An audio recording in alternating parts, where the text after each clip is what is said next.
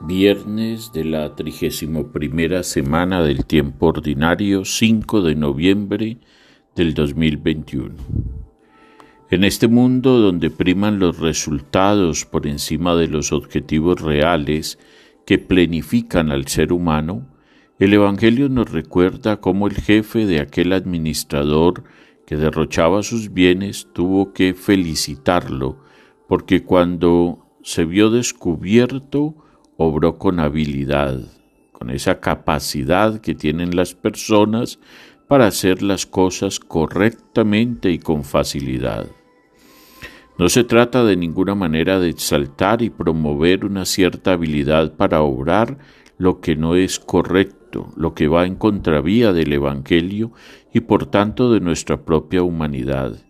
Y ante la realidad del administrador, la de ser descubierto en la mala ejecución de su gestión que lo lleva a prácticas no sanas para asegurarse un futuro que le traiga paz y sosiego, el jefe lo felicita. El amo tuvo que reconocer que su mal administrador había procedido con habilidad, pues los que pertenecen a este mundo son más hábiles en sus negocios que los que pertenecen a la luz.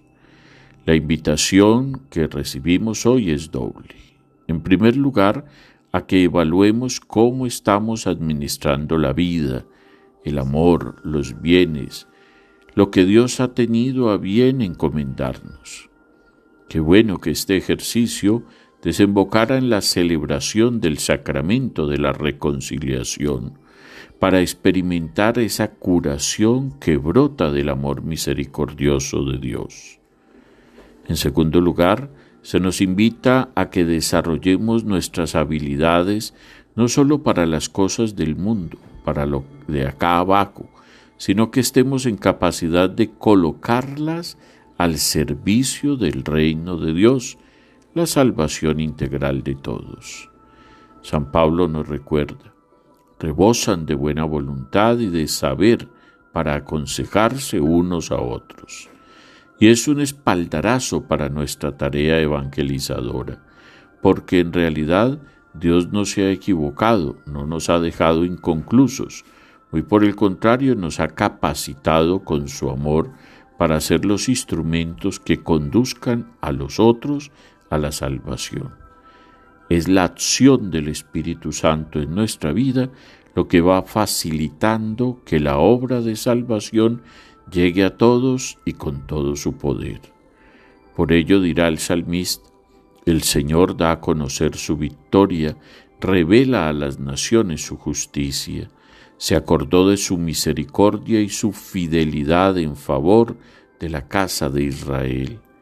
Los confines de la tierra han contemplado la victoria de nuestro Dios.